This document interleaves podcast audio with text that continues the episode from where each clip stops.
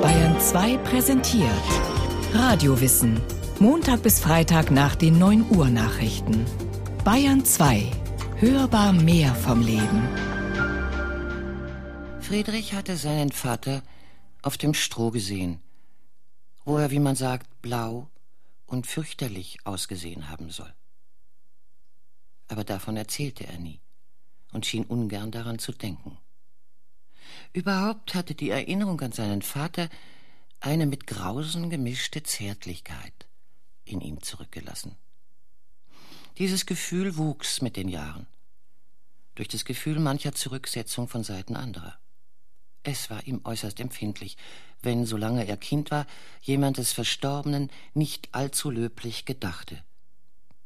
Es ist gewöhnlich in jenen Gegenden, den Verunglückten die Ruhe im Grab abzusprechen.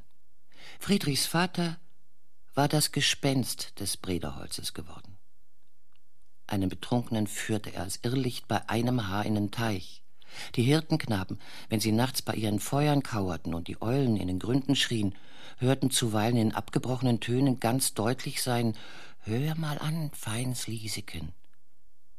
Und ein unprivilegierter Holzhauer, der unter der breiten Eiche eingeschlafen und dem es darüber Nacht geworden war, hatte beim Erwachen sein geschwollenes blaues Gesicht durch die Zweige lauschen sehen.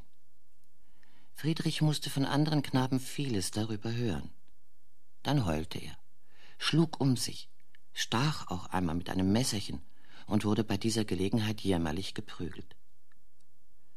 Seitdem trieb er seiner Mutter Kühe allein an das andere Ende des Tales, wo man ihn oft stundenlang in derselben Stellung im Grase liegen und den Thymian aus dem Boden rupfen sah. Aus diesem Jungen wird später ein Mörder werden. Als in den 30er Jahren des vorigen Jahrhunderts diese Novelle entstand, hieß sie noch nicht die Judenbuche. Die Dichterin Annette von Droste-Hülshoff schrieb in Briefen an ihre Freunde immer nur von der Kriminalgeschichte Friedrich Merkel. Den Begebenheiten, die sie beschrieb, lag nämlich ein wirklicher Kriminalfall aus dem Gutsbezirk ihres Großvaters zugrunde.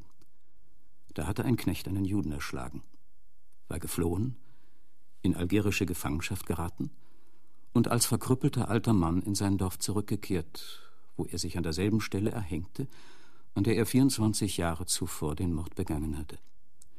Annette von Droste-Hülshoff interessierte sich weniger für die Tat als für deren Vorgeschichte, vor allem für die des Täters.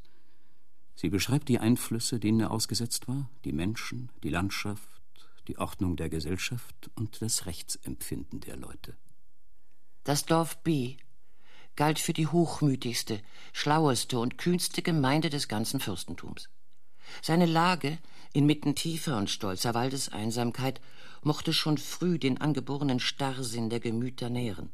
Die Nähe eines Flusses, der in die See mündete und bedeckte Fahrzeuge trug, groß genug, um Schiffbauholz bequem und sicher außer Land zu führen, trug sehr dazu bei, die natürliche Kühnheit der Holzfrevler zu ermutigen.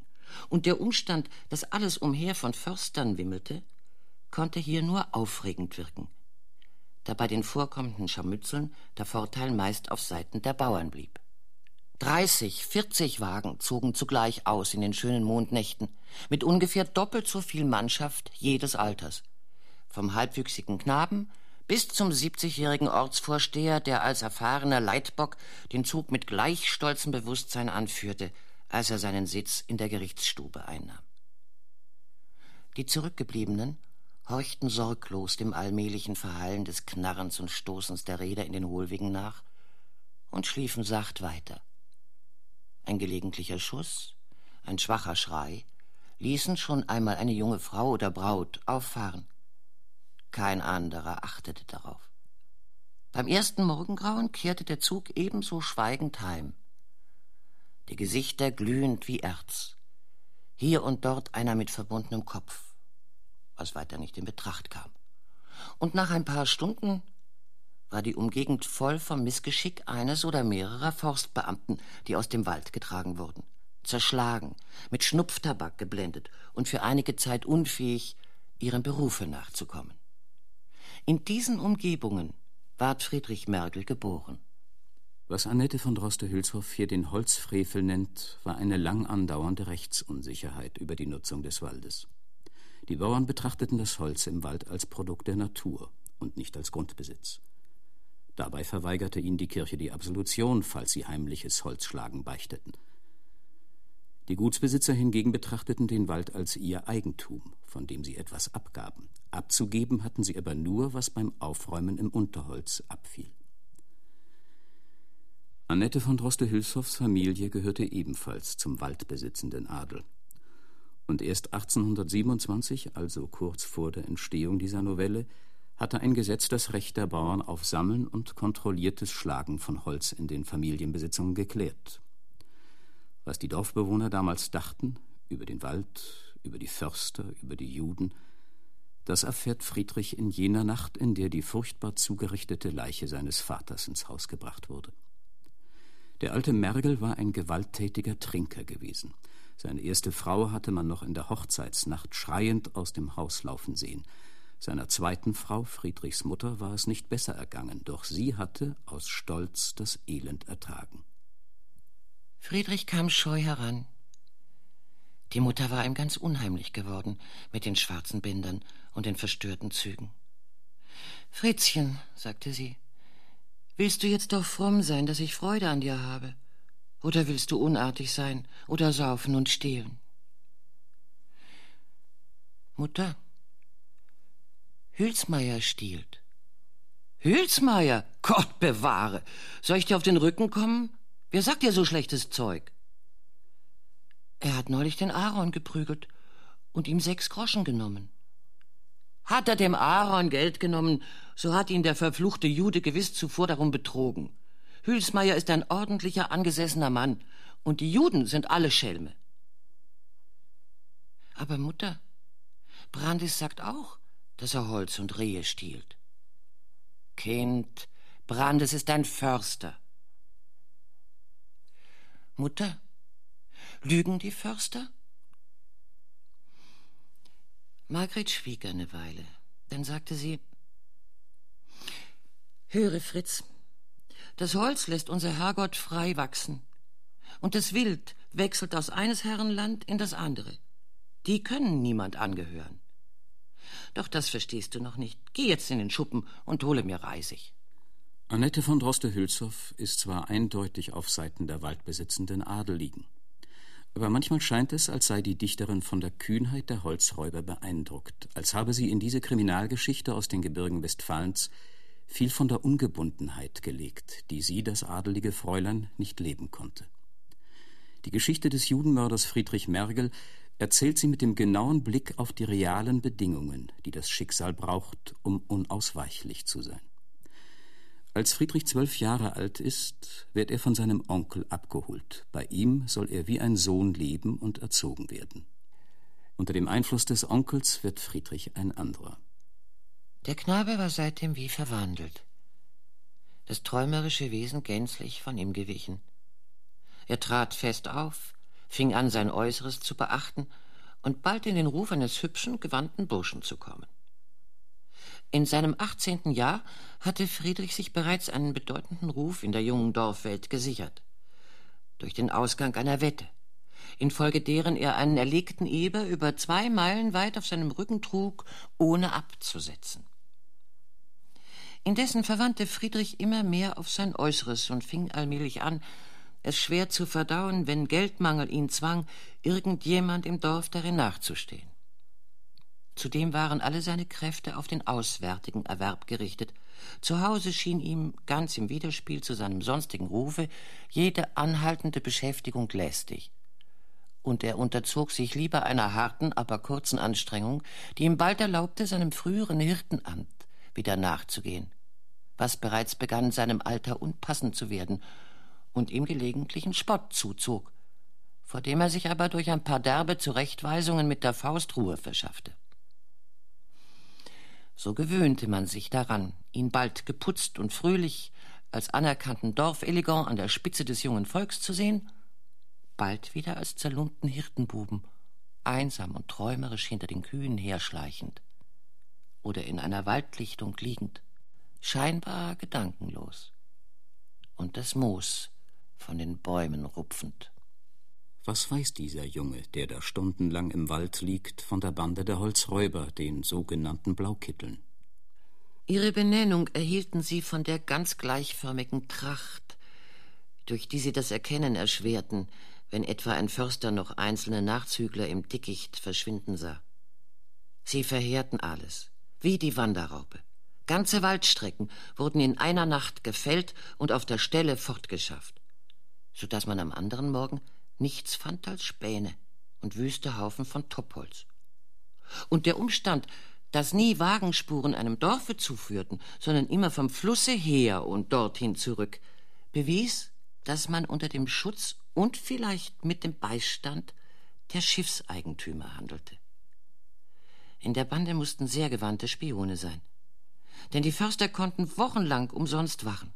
In der ersten Nacht, gleich viel, ob stürmisch oder mondhell, wo sie vor Übermüdung nachließen, brach die Zerstörung ein. Kann es sein, dass Friedrich, wenn er die Kühe hütete, nicht nur träumt und faulenzt, sondern Wache für die Blaukittel hält? Zu den vielen Geschäften seines Onkels gehört womöglich auch der Handel mit geraubtem Holz.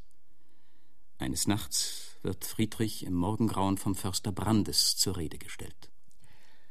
Friedrich, stell dich nicht an wie ein Narr. Du kennst mich und du verstehst mich auch. Hast du nichts im Walde gehört? Im Walde? Der Knabe warf einen raschen Blick auf des Försters Gesicht. Eure Holzfäller? Sonst nichts? Meine Holzfäller? Die ohnehin dunkle Gesichtsfarbe des Försters ging in tiefes Braunrot über. Friedrich, sagte er mit einem Ton unterdrückter Wut, meine Geduld ist zu Ende. Ich möchte dich prügeln wie einen Hund. Mir seid ihr auch nicht wert, ihr Lumpenpack, dem kein Ziegel auf dem Dach gehört. Bis zum Betteln habt ihr's Gottlob bald gebracht, und an meiner Tür soll deine Mutter, die alte Hexe, keine verschimmelte Brotrinde bekommen. Aber vorher sollt ihr mir beide noch ins Hundeloch. Friedrich griff krampfhaft nach einem Aste. Er war totenbleich, und seine Augen schienen wie Kristallkugeln aus dem Kopfe schießen zu wollen. Doch nur einen Augenblick. Dann kehrte die größte, an Erschlaffung grenzende Ruhe zurück. Herr, sagte er fest, mit fast sanfter Stimme, ihr habt gesagt, was ihr nicht verantworten könnt, und ich vielleicht auch. Wir wollen es gegeneinander aufgehen lassen. Und nun will ich euch sagen, was ihr verlangt. Wenn ihr die Holzfäller nicht selbst bestellt habt, müssen es die Blaukittel sein. Ich habe ihre Wagen nicht gesehen, aber den Hohlweg hinauffahren hören. Er stockte einen Augenblick. Könnt ihr sagen, dass ich je einen Baum in eurem Revier gefällt habe? Ein verlegenes Murmeln war die ganze Antwort des Försters, der nach Art der meisten rauen Menschen leicht bereute. Er wandte sich unwirsch und schritt dem Gebüsche zu. Nein, Herr, rief Friedrich. Wenn ihr zu den anderen Förstern wollt, die sind dort an der Buche hinaufgegangen. Der Förster schlug den bezeichneten Weg ein. Der Förster Brandes wird noch am gleichen Tag erschlagen im Wald aufgefunden. Friedrich hat ihn aus Rache in die falsche Richtung geschickt. Doch sein Mörder ist er nicht. Die Tat wird nicht aufgeklärt. Darin hält sich Annette von Droste-Hülshoff genau an die Akten. Aber dann beschreibt sie, was nicht in den Akten steht. Friedrichs Gewissenskonflikt. Am nächsten Sonntag stand Friedrich sehr früh auf, um zur Beichte zu gehen. Nachdem er sich im Finstern angekleidet, verließ er so geräuschlos wie möglich den engen Verschlag, der ihm in Simons Hause eingeräumt war. In der Küche musste sein Gebetbuch auf dem Sims liegen, und er hoffte es mit Hilfe des schwachen Mondlichts zu finden. Es war nicht da. Er warf die Augen suchend umher und fuhr zusammen. In der Kammertür stand Simon, fast unbekleidet. Seine dürre Gestalt, sein ungekämmtes wirres Haar und die vom Mondschein verursachte Blässe des Gesichts gaben ihm ein schauerlich verändertes Ansehen. Sollte er Nachtwandeln? dachte sich Friedrich und verhielt sich ganz still. Friedrich, wohin? flüsterte der Alte. Um, seid ihr's? Ich will beichten gehen. Das dachte ich mir. Geh in Gottes Namen, aber beichte wie ein guter Christ. Das will ich, sagte Friedrich. Denk an die zehn Gebote. Du sollst kein Zeugnis ablegen gegen deinen Nächsten. Kein falsches. Nein, gar keines. Du bist schlecht unterrichtet. Wer einen anderen in der Beichte anklagt, der empfängt das Sakrament unwürdig. Beide schwiegen. Ich habe schwere Schuld, seufzte Friedrich dann, dass ich ihn den unrechten Weg geschickt. Obgleich. Doch dies habe ich nicht gedacht. Nein, gewiss nicht. Ohm, ich habe euch ein schweres Gewissen zu danken. So geh, beicht! flüsterte Simon mit bebender Stimme. Verunehre das Sakrament durch Angeberei und setze armen Leuten einen Spion auf den Hals. Geh! Friedrich stand unschlüssig. Er hörte ein leises Geräusch. Die Wolken verzogen sich, das Mondlicht fiel wieder auf die Kammertür. Sie war geschlossen. Friedrich ging an diesem Morgen nicht zur Beichte. Immer mehr wird Friedrich der Sohn seines Onkels. Seiner Mutter entzieht er sich, je älter er wird. Und sonst gibt es niemanden, der ihn bewahren könnte. Er war äußerlich ordentlich, nüchtern, anscheinend treuherzig, aber listig, prahlerisch und oft roh. Ein Mensch, an dem niemand Freude haben konnte. Am wenigsten seine Mutter. Und der dennoch durch seine gefürchtete Kühnheit und noch mehr gefürchtete Tücke ein gewisses Übergewicht im Dorf erlangt hatte, das umso mehr anerkannt wurde, je mehr man sich bewusst war, ihn nicht zu kennen und nicht berechnen zu können, wessen er am Ende fähig sei. Schließlich war Friedrich erwachsen. In Friedrichs Gesellschaft sieht man einen jungen Burschen, der ihn wie ein Schatten begleitet, einen gewissen Johannes Niemand. Er ist wie Friedrich als Halbweise zum Onkel gekommen und bei ihm aufgewachsen. Dieser Schattenbruder sieht Friedrich Mergel ähnlich, wie ein trauriges, beschädigtes Spiegelbild. Überall werden die beiden zusammen gesehen, so auch bei einer großen Hochzeit im Herbst des Jahres 1760. Friedrich stolzierte umher wie ein Hahn im neuen himmelblauen Rock und machte sein Recht als erster elegant geltend. Als auch die Gutsherrschaft anlangte, saß er gerade hinter der Bassgeige und strich die tiefste Seite mit großer Kraft und vielem Anstand. Johannes, rief er gebieterisch, und heran trat sein Schützling, von dem Tanzplatze, wo auch er seine ungelenken Beine zu schlenkern und einst zu jauchzen versucht hatte. Friedrich reichte ihm den Bogen, gab ihm durch eine stolze Kopfbewegung seinen Willen zu erkennen und trat zu den Tanzenden. Nun lustig, Musikanten, den Papen van Istrup. Der beliebte Tanz ward gespielt, und Friedrich machte Sätze vor den Augen seiner Herrschaft, dass die Kühe an der Tenne die Hörner zurückzogen und Kettengeklirr und Gebrumm an ihren Ständern herlief. Fußhoch über die anderen tauchte sein blonder Kopf auf und nieder, wie ein Hecht, der sich im Wasser überschlägt. An allen Enden schrien Mädchen auf, denen er zum Zeichen der Huldigung mit einer raschen Kopfbewegung sein langes Flachshaar ins Gesicht schleuderte. In diesem Augenblick erhob sich ein Getümmel am Ende der Tenne.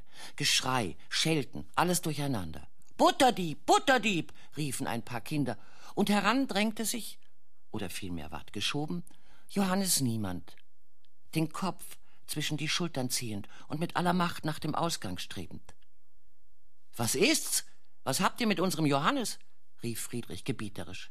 Das sollt ihr früh genug gewahr werden, keuchte ein altes Weib mit Küchenschürze und einem Wischhader in der Hand. Schande. Johannes, der arme Teufel, dem zu Hause das Schlechteste gut genug sein musste, hatte versucht, sich ein halbes Pfündchen Butter für die kommende Dürre zu sichern, und ohne daran zu denken, dass er es sauber in sein Schnupftuch gewickelt in der Tasche geborgen, war er ans Küchenfeuer getreten, und nun rann das Fett schmählich die Rockschöße entlang. Allgemeiner Aufruhr. Die Mädchen sprangen zurück, aus Furcht, sich zu beschmutzen, oder stießen den Delinquenten vorwärts. Andere machten Platz, sowohl aus Mitleid als aus Vorsicht.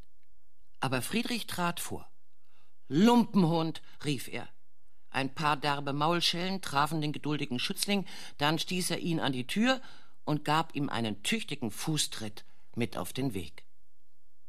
Friedrich ist tief gekränkt durch das Gelächter, das ihn nicht ungeschoren lässt, und versucht die Blamage wettzumachen, indem er mit seiner silbernen Uhr prahlt. Doch damit führt er eine noch peinlichere Situation herbei.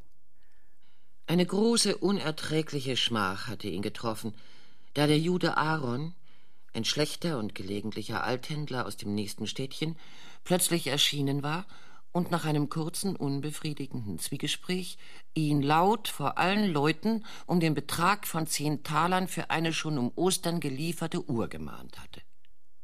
Friedrich war wie vernichtet fortgegangen und der Jude ihm gefolgt, immer schreiend: Oh, weh mir! Warum habe ich nicht gehört auf vernünftige Leute? Haben Sie mir nicht hundertmal gesagt, ihr hättet all euer Gut am Leibe und kein Brot im Schranke? Die Tenne tobte von Gelächter. Manche hatten sich auf den Hof nachgedrängt. Packt den Juden! Wiegt ihn gegen ein Schwein! riefen einige. Andere waren ernst geworden. Der Friedrich sah so blass aus wie ein Tuch, sagte eine alte Frau. Drei Tage später liegt der Jude erschlagen im Wald unter einer Buche. Die Leute des Gutsherrn werden losgeschickt, um Friedrich zu verhaften. Durch den Auftritt beim Fest scheint er beinahe schon überführt zu sein. Aber Friedrich ist geflohen und mit ihm sein Begleiter Johannes Niemand. Beide bleiben verschwunden und die Gerichtsverhandlung wird für beendet erklärt. Nur die Juden der Umgebung kommen nicht zur Ruhe. Sie sind verbittert über den Mord an ihrem Glaubensgenossen. Da das Verbrechen nicht gesühnt werden kann, setzen sie ein Zeichen, das die Erinnerung an die Tat wachhält. Sie kaufen dem Gutsherrn die Buche ab, unter der Aaron getötet worden ist, und hauen in ihre Rinde eine hebräische Inschrift. 28 Jahre vergehen. Es war am Vorabend des Weihnachtsfestes. Tiefer Schnee lag in den Hohlwegen, wohl an zwölf Fuß hoch, und eine durchdringende Frostluft machte die Fensterscheiben in der geheizten Stube gefrieren. Mitternacht war nahe. Dennoch flimmerten überall matte Lichtchen aus den Schneehügeln und in jedem Hause lagen die Einwohner auf den Knien, um den Eintritt des heiligen Christfestes mit Gebet zu erwarten, wie dies in katholischen Ländern Sitte ist oder wenigstens damals allgemein war. Da bewegte sich von der Brederhöhe herab eine Gestalt langsam gegen das Dorf. Der Wanderer schien sehr matt oder krank. Er stöhnte schwer und schleppte sich äußerst mühsam durch den Schnee. Nun schlug es zwölf im Turm. Der letzte Schlag verdröhnte langsam, und im nächsten Hause erhob sich ein leiser Gesang, der von Haus zu Hause schwellend sich über das ganze Dorf zog. O du, mein lieber Jesu Christ, der du als Mensch geboren bist, erlös uns von der Hölle. Der Mann am Hang war in die Knie gesunken und versuchte mit zitternder Stimme einzufallen. Es ward nur ein lautes Schluchzen daraus, und schwere heiße Tropfen fielen in den Schnee. Die zweite Strophe begann, dann die dritte und vierte. Das Lied war geendigt, und die Lichter in den Häusern begannen sich zu bewegen. Da richtete der Mann sich mühselig auf und schlich langsam hinab in das Dorf. An mehreren Häusern keuchte er vorüber. Dann stand er vor einem still und pochte leise an. Der Heimgekehrte wird als Johannes Niemand erkannt. Damals, nachdem Friedrich Mergel ihm befohlen hatte, gemeinsam mit ihm zu fliehen, hatten sie sich als Soldaten anwerben lassen. Aber gleich in der ersten Schlacht war er in türkische Gefangenschaft geraten. 26 Jahre lang musste er über seine Kräfte arbeiten und wurde gequält.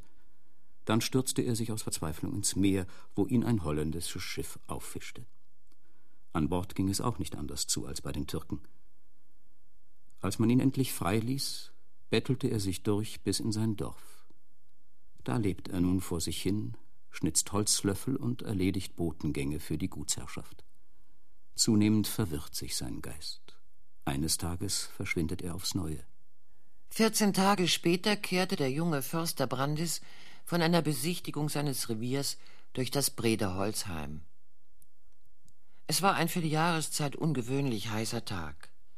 Die Luft zitterte, kein Vogel sang, nur die Raben krächzten langweilig aus den Ästen und hielten ihre offenen Schnäbel der Luft entgegen.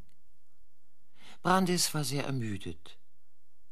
Bald nahm er seine von der Sonne durchglühte Kappe ab, bald setzte er sie wieder auf. Ringsumher kein Baum, außer der Judenbuche. Dahin strebte er denn auch aus allen Kräften und ließ sich todmatt auf das beschattete Moos darunter nieder. Die Kühle zog so angenehm durch seine Glieder, dass er die Augen schloss. Schändliche Pilze, murmelte er halb im Schlaf. Es gibt nämlich in jener Gegend eine Art sehr saftiger Pilze, die nur ein paar Tage stehen, dann einfallen und einen unerträglichen Geruch verbreiten. Brandes glaubte solche unangenehmen Nachbarn zu spüren. Er wandte sich ein paar Mal hin und her, mochte aber doch nicht aufstehen. Sein Hund sprang unterdessen umher, kratzte am Stamm der Buche und bellte hinauf. Was hast du da, Bello? Eine Katze? murmelte Brandis. Er öffnete die Wimper halb, und die Judenschrift fiel ihm ins Auge, sehr ausgewachsen, aber doch noch ganz kenntlich. Er schloss die Augen wieder. Der Hund fuhr fort zu bellen und legte endlich seinem Herrn die kalte Schnauze ans Gesicht. Lass mich in Ruhe, was hast du denn? Hierbei sah Brandis, wie er so auf dem Rücken lag, in die Höhe, sprang dann mit einem Satze auf und wie besessen ins Gestrüpp hinein. Totenbleich kam er auf dem Schlosse an. In der Judenbuche hänge ein Mensch, er habe die Beine gerade über seinem Gesichte hängen sehen. Und du hast ihn nicht abgeschnitten, Esel? rief der Baron. Herr, keuchte Brandes, wenn euer Gnaden da gewesen wären, so wüssten sie wohl, dass der Mensch nicht mehr lebt. Ich glaubte anfangs, es seien die Pilze. Dennoch trieb der Gutsherr zur größten Eile und zog selbst mit hinaus. Sie waren unter der Buche angelangt. Ich sehe nichts, sagte Herr von S. Hierher müssen Sie treten, hierher, an diese Stelle. Wirklich, dem war so. Gott, es ist Johannes. Setz die Leiter an. So, nun herunter. Sacht, sacht, lass die nicht fallen. Lieber Himmel, die Würmer sind schon dran. Macht dennoch die Schlinge auf und die Halsbinde. Eine breite Narbe ward sichtbar. Der Gutsherr fuhr zurück. Mein Gott, sagte er. Er beugte sich wieder über die Leiche betrachtete die Narbe mit großer Aufmerksamkeit und schwieg eine Weile in tiefer Erschütterung. Dann wandte er sich zu den Förstern. Es ist nicht recht, dass der Unschuldige für den Schuldigen leide. Sagt es nur allen Leuten. Der da, er deutete auf den Toten, war Friedrich Mergel. Die Leiche ward auf dem Schindanger verscharrt. Dies hat sich nach allen Hauptumständen wirklich so begeben. Im September des Jahres 1789. Die hebräische Schrift an dem Baume heißt Wenn du dich diesem Orte nahest, so wird es dir ergehen, wie du mir getan hast.